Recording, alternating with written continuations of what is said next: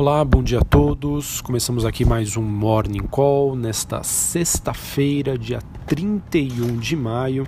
Eu sou Felipe Vilegas. Olhando para o desempenho das principais bolsas internacionais, temos um dia em que o mercado amplia os seus receios com as disputas entre países, após Trump anunciar tarifas contra o México e o governo de Pequim dizer que estaria pronto para restringir terras raras, além, claro, de preparar listas de entidades externas não confiáveis.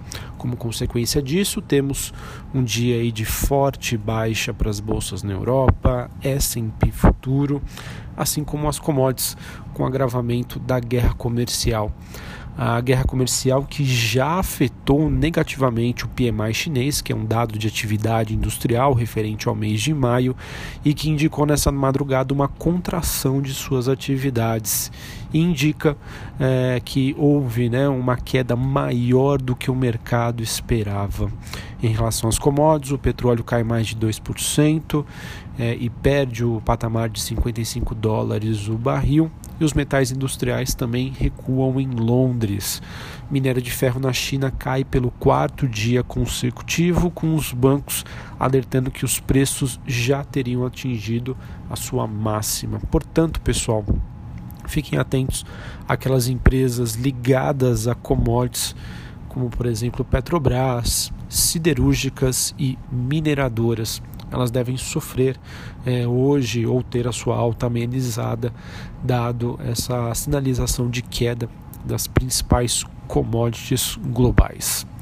Sobre a agenda do dia, a expectativa ainda é que os ativos no exterior tenham uma reação à agenda de dados esperada nos Estados Unidos, com a divulgação às 9h30 da manhã de renda pessoal e gastos pessoais, 10h45 PMI de Chicago que é um dado de atividade industrial, e às 11 horas da manhã o sentimento da Universidade de Michigan. Já aqui no Brasil, a agenda de dados traz às 9 horas da manhã taxa de desemprego, 10 e meia resultado primário e resultado nominal, além da relação percentual dívida PIB referente ao mês do, é, de abril aqui para o Brasil. Bom, depois da divulgação ontem do PIB negativo do primeiro trimestre, houve uma ampliação sobre as discussões sobre possíveis cortes de juros e também fez com que o governo se motivasse a considerar a liberação de recursos do FGTS para tentar estimular a economia brasileira. Bom, já na política, o PP, maior partido do Centrão, já se posicionou dizendo que não apoia o projeto de previdência do PL, que gerou ontem uma preocupação no mercado por prever apenas metade da economia original. Isso porque, pessoal, tivemos no meio da tarde de ontem a notícia de que um projeto alternativo à reforma da Previdência foi apresentado pelo PL o partido da, do presidente da comissão especial, Marcelo Ramos, e que prevê uma economia de 600 bilhões de reais. Como já disse, metade do que o governo espera é, economizar, que é de 1,2 trilhões de reais. A notícia fez com que o Ibovespa, no caso, diminuísse os seus ganhos e tirou a queda do dólar. Porém, a, a, houve já né, uma, alguma retaliação, né, algum posicionamento de alguns partidos contra esse projeto e, de acordo com o valor econômico, a cúpula da Câmara estaria trabalhando para alcançar uma economia de 800 bilhões com a reforma da Previdência e essa seria uma proposta compartilhada por Rodrigo Maia. Embora inferior ao projeto original do governo, a economia de 800 bilhões de reais superaria a mediana das estimativas do mercado, que hoje fica entre, 8, entre, perdão, entre 600 a 700 bilhões de reais, segundo apurou o Bloomberg. Bom, sobre o noticiário corporativo, quero destacar aqui eh, talvez o principal fato aí do dia que deva mexer aí com o mercado sobre a notícia de uma fusão da BR Foods e da Marfrig o que poderia formar a quarta maior empresa do setor no mundo, com uma participação de 85% da BR Foods e 15% da Marfrig. É, e deve repercutir, né, levando em consideração que essas duas empresas é, são as maiores e mais endividadas produtoras de proteínas aqui no Brasil que anunciaram em juntar os seus negócios em uma empresa que poderia ter um faturamento anual de cerca de 80 bilhões de reais e atividades nas Américas, Europa e Ásia. A BR Foods e a Marfrig terão agora 90 dias para materializar o plano de, de, de, fusão. E assim o negócio poderia, como eu já disse, né, criar a quarta maior empresa processadora de proteína do planeta e que ficaria atrás apenas da JBS, da americana Tyson Foods e da chinesa Smithfield o potencial de sinergias e de, de, de, complementação de uma combinação é bastante grande. Se levar em conta que as atividades das duas têm pouca superposição em termos de produtos, ou seja, é, cada uma atinge mercados distintos. Né?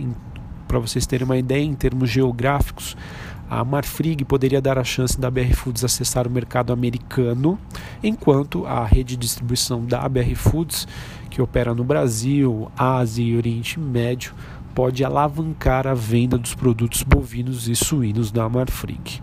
Porém, nem tudo são flores, né? Um desafio aí para as companhias deve ser o de reduzir o seu alto endividamento tanto a Marfrig quanto a BR Foods elas têm lutado aí por anos com seus passivos produtos aí de anos de vendas e margens em queda inclusive algo que é esperado é que a união desses ativos pode tra poderia trazer uma estabilidade aí de margens para esse possível grupo formado tá? e enfim as estratégicas erráticas e os planos de expansão mal sucedidos em suma, a gente espera uma reação positiva para as empresas hoje, pelo fato de que essa combinação deve gerar sinergias, reduzir riscos políticos e permitir um custo menor de capital, assim gerando retorno para os acionistas de ambas as companhias. Bom, finalizando aqui, Fleury é, comprou a LAF Serviços Médicos por 170 milhões de reais. Via Varejo negou uma aproximação da Starboard e da Apollo. Ontem a ação subiu mais de 5%, com investidores especulando essa notícia. E tivemos a Multiplan aprovando uma recompra de até 7,5 milhões de ações ordinárias e o Itaú aprovando também uma recompra de até 15 milhões de ações ONs, 75 milhões de ações PNs até novembro de 2020. Sempre que uma ação perdão, uma empresa sinaliza uma, uma recompra né, de suas próprias ações, significa que a companhia, né, a empresa, identifica as suas ações como baratas, né, como atrativas. Bom, pessoal, então é isso. Vamos ver o, a bolsa que segue no positivo aí no mês de maio, contrariando os últimos nove anos mas vamos ver como que vai ser uh, as questões aí dos mercados internacionais que hoje tem um dia de queda é, agravado aí pelas tensões da guerra comercial e vamos ver como que repercute ainda mais a questão das economias é, da reforma da Previdência em relação a essa nova proposta que foi enviada pelo Partido Liberal. Tá? Vamos ver se a Bolsa consegue resistir para a gente quebrar né, esse, esse tabu aí de nove anos para fecharmos o mês no positivo. Um abraço, um excelente pregão e até a próxima. Valeu!